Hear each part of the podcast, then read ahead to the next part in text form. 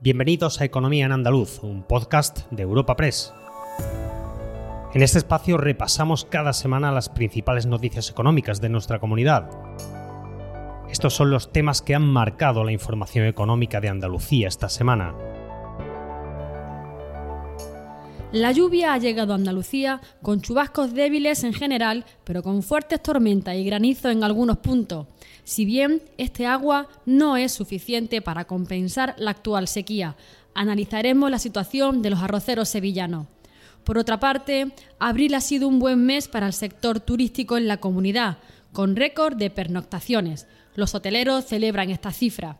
Y por último, nos centraremos en las diferentes estrategias del gobierno andaluz para optimizar el uso de la energía. Espacio patrocinado por la Asociación de Trabajadores Autónomos ATA.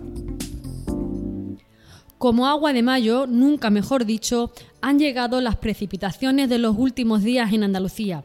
Un alivio para el campo y los abastecimientos, especialmente en la zona del levante almeriense, donde han caído 200 litros por metro cuadrado en 24 horas.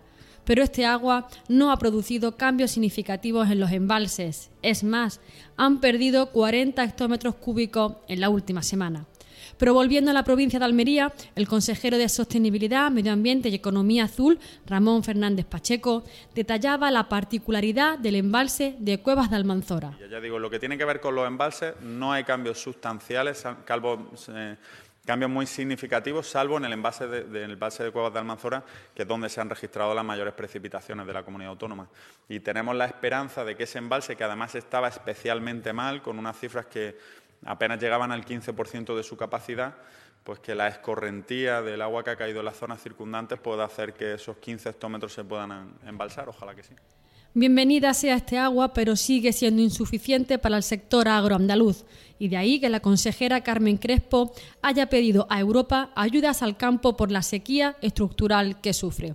Crespo participó esta semana de forma telemática en el consultivo de política agrícola para asuntos comunitarios y así lo explicaba a los medios.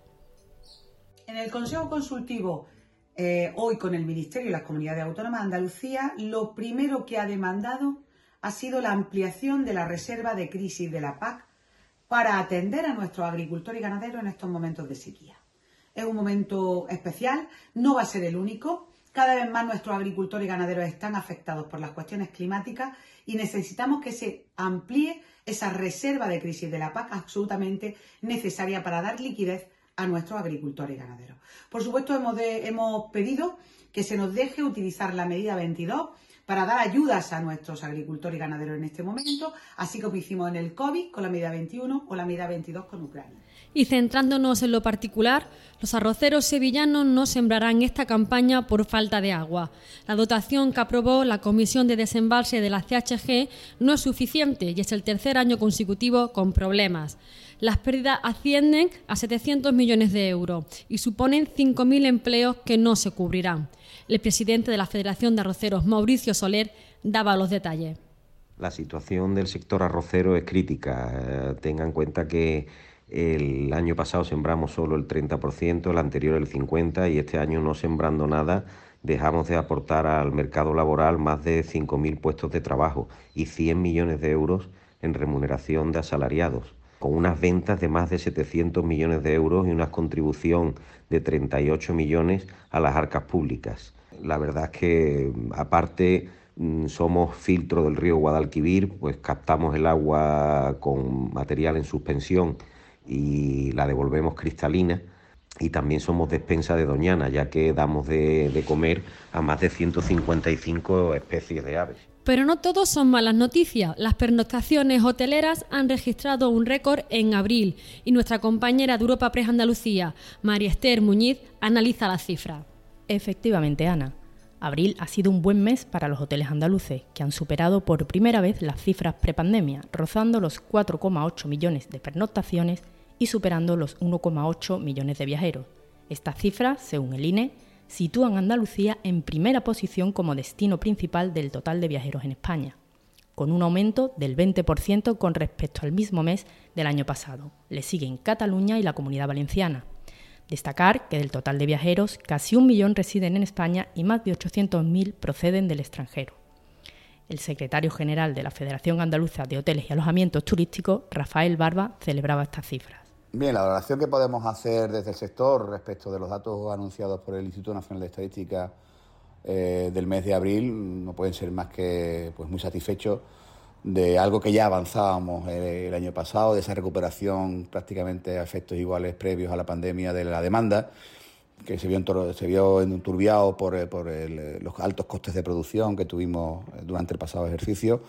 Y bueno, vienen a ratificar también esas previsiones y esas, esas confirmaciones de las ocupaciones mantenidas para el mes, para la temporada de Semana Santa. Gracias, Mariester. Y cambiamos de asunto. La Junta está trabajando en un protocolo con comercializadoras de energía para agilizar ayudas de 525 millones a pymes y autónomos procedentes de fondos europeos. La consejera de Empleo ha expuesto el contenido del protocolo de adhesión por el que invita a todas las empresas, más de 600, que son comercializadoras de estos productos energéticos.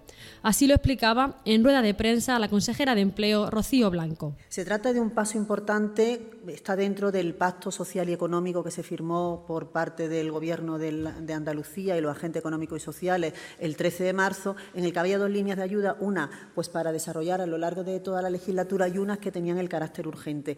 Esta medida se enclava dentro de esta última, tiene un presupuesto, como ha dicho el, el consejero, de 525 millones millones de euros. Es el mayor importe de ayudas que se ha dado mm, en, esta comunidad autónoma para, este sector y, sobre todo, el mayor importe, un importe muy superior al que ha dado el Gobierno de España para, esta actividad.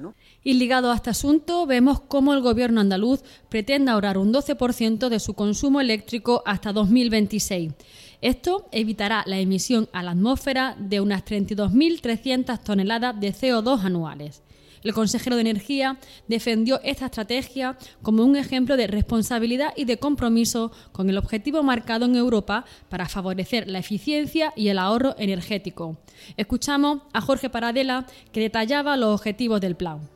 Entre los objetivos que se marca este plan de ahorro energético debemos destacar el de optimizar la factura energética de la Administración autonómica, el de acelerar las actuaciones sobre el parque edificatorio que permitan un ahorro efectivo, el de afianzar una cultura del ahorro energético entre los empleados públicos. También desarrollar actuaciones que sirvan de ejemplo y de inspiración por los ciudadanos, así como promover la reducción de la dependencia del gas natural y de su consumo. Por último, muy importante, avanzar también hacia una movilidad más sostenible en todo el entorno de la Administración autonómica. Y para cerrar el repaso económico semanal, nuestro compañero, redactor de Europa Press Cádiz, Mauricio García, nos acerca a la realidad que vive el Parque de los Alcornocales, donde se lucha contra una oruga que está diezmando el sector del corcho. Así es, Ana. El corcho, ese material tan útil y tan familiar en nuestras vidas cotidianas, tiene su peso dentro de la economía de la provincia de Cádiz. Y es que el Parque Natural de los Arcos Nocales, con más de 170.000 hectáreas, es uno de los principales productores de ese corcho, que una vez trabajado y elaborado, caerá en manos de cualquiera de nosotros. La cuestión es que la voz de alarma ha saltado porque una plaga de una oruga conocida como la lagarta peluda, de nombre científico Limantria dispar, ha afectado ya a 45.000 hectáreas de ese parque. Este animal se alimenta, entre otras cosas, de los alcornocales, provocando su debilitamiento y por tanto la extracción del corcho.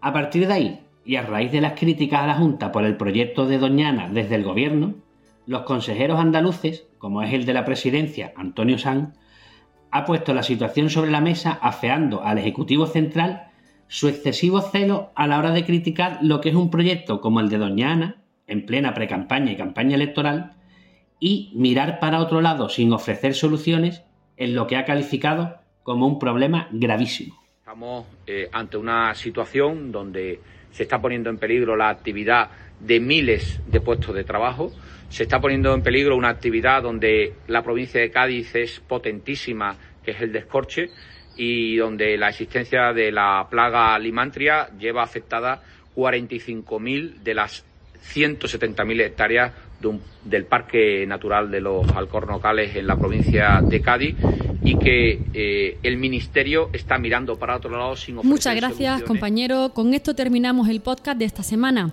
Les habló Ana Marchal, redactora de Economía de Europa Press Andalucía. Gracias por escucharnos. Recuerda que puedes encontrar estas y otras muchas noticias económicas en la sección Andalucía en nuestra web europapress.es. Puedes suscribirte a este programa y al resto de podcast de Europa Press a través de Spotify, Apple Podcast, Evox o Google Podcast.